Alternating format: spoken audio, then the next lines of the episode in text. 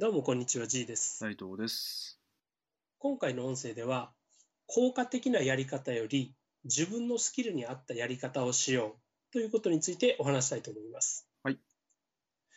えーコンサルとかしてるとですね、やはり皆さん正しいやり方とか効果的なやり方っていうのを知りたがる人は多いんですよ。うん。うんで、もちろんそれをこう教えてうまくいく人っていうのももちろんいらっしゃるんですけど、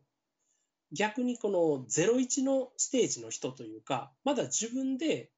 うん立ち上げたことのないステージの人には、この効果的なやり方っていうのが役に立たないどころか、足を引っ張ることっていうのが実は多いんですね。はい。はい。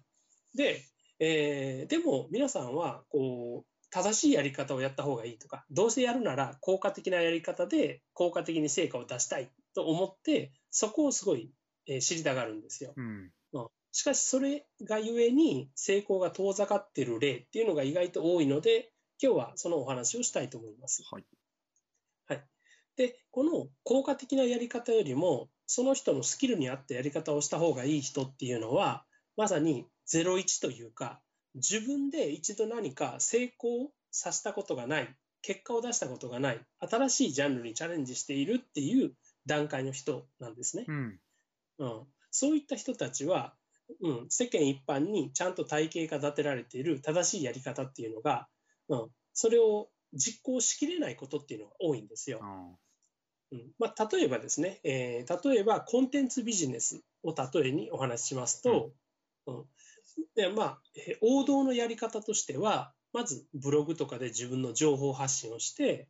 うん、で、十分にその情報のファン、自分のファンみたいなのをつけて、で、その人たちのメールアドレスとかをこう集めていってですね、うん、で、自分のメールマガジンのなどで、まあ、自分のブランドっていうものを築いていって、信頼を勝ち取って、で、その人たちに対して、えー商品をこう売ると、うん、商品を作って売る、うん、っていうのが、まあ、コンテンツビジネスの一つの王道なわけです。はい。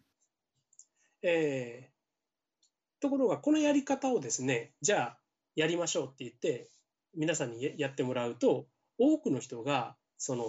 ブログで定期的に情報発信してファンを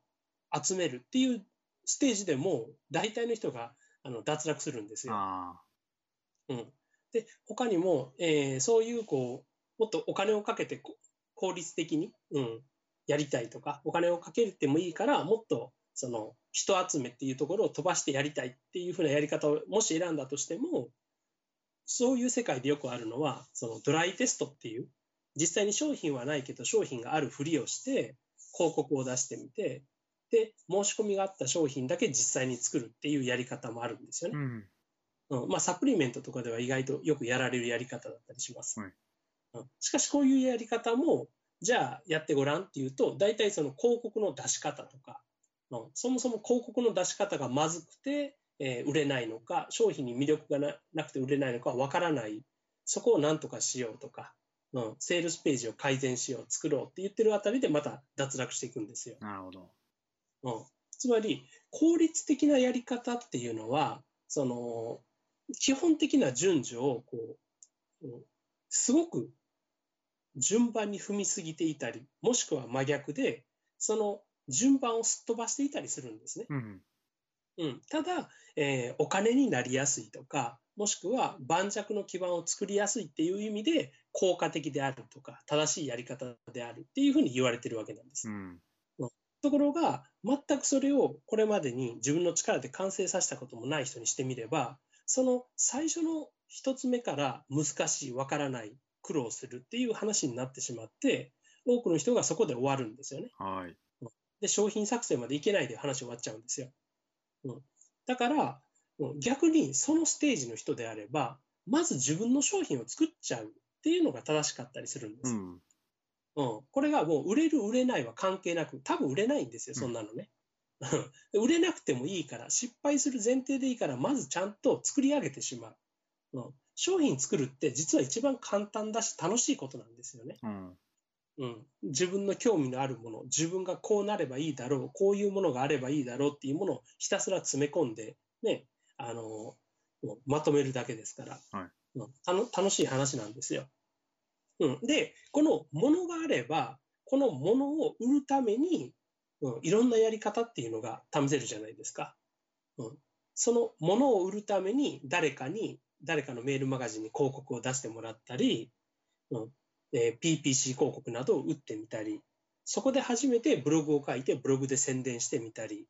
もしくは誰かに紹介してもらったりっていうふうに、もうもう分かりやすいまずものがあれば、このものをどうする、どうしたらいいのかっていうふうに次に進みやすいんですよ。うん、でも何にもものがない状態で将来こんなものを作ろうと思うからあれをしようこれをしようって手を広げたところで、ね、なかなかその広げたことをやっている途中もしくは勉強している途中で終わっちゃうことが多いんですよね。うん、だからこそ初めての人新しくチャレンジしている人はもう勉強はほどほどにまず形にしてしまうっていうことが大事なんです。うん、でそれをちゃんとやってるとですね自分にとって必要なもの、うん、必要でないものっていうのが見えるようになるんですよね。うん、例えば自分の商品を作る前に例えば Facebook 広告が今流行りですよって言われたとする。そうするとやっぱり興味が湧いちゃうわけなんですよ。はい。うん、自分の作った商品を将来 Facebook で売ったらいいんじゃないか。よし学んでおこう。みたいに、うん、その一方で今は LINE アットで商品が売れるんだよって聞いたら今度じゃあ LINE アットで売る方法も今のうちに学んでおこうっていうふうになりやすいんですよね。うん、で結局いろんなものをまんべんなく学ぶ割に何一つ実際に売るものがないから何一つ動き出しはしないっていう形で終わりやすいんですよ。はい、でもそれが大したものでなかったとしても1個売るものをまず作っていれば、うん。ね、実際にじゃあこれをどのようにして売ってみようっていうその今自分にとって本当に必要なものっていうのが分かるしそれ実際にそれを学んだ時にそのまますぐ使えるんですよね。うん、使いもしない、ね、いつか使うかもしれないものをいくら学んでもしょうがないわけですよね。はい、うん、で自分の商品っていうのは後でいくらでもブラッシュアップできるし、まあ、次のバージョンとか新しい商品を作ることもできるじゃないですか。まあ、それで売れる商品が見つかるまで次々次々作り続ければいいんですよね。うん、だから最初の失敗はあの次につながっていくんですよ。ところが自分のなんかそのお客さん集めとかアクセス集めっていうような記事を書くところとかそういうところから始めちゃうとそこが途中で頓挫すると何にもつながらないんですよね。うん、なんか記事を10記事ぐらい書いてみたけど、えー、アクセスもほとんど来なくてブログ頓挫しました。じゃあ次に何がつながるかってつながらないんですよね。うん、その10記事を使い回したところでやっぱり意味ないわけで。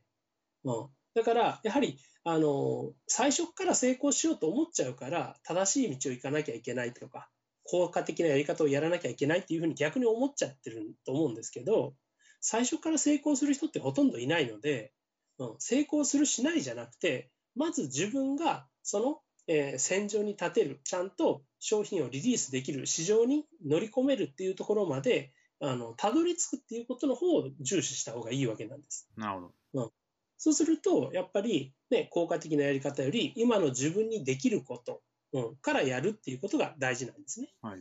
うん、でそれでほんのちょっとでもあの自分の商品が売れたりして01を積み上げるようになったらそこからようやくじゃあもっと効果的なやり方は何だろうって考えた方がいいんですよ。うん、でこれは筋トレとかスポーツとか勉強とかみんな同じで、ね、あの何一つ最初の形ができてないうちにあれもこれも手を広げるって何の意味もないんですよね。うん、うん、例えばこう勉強なんかでも基礎の部分を、ね、ある程度学んだらまずはそこでテストを受けるべきじゃないですか。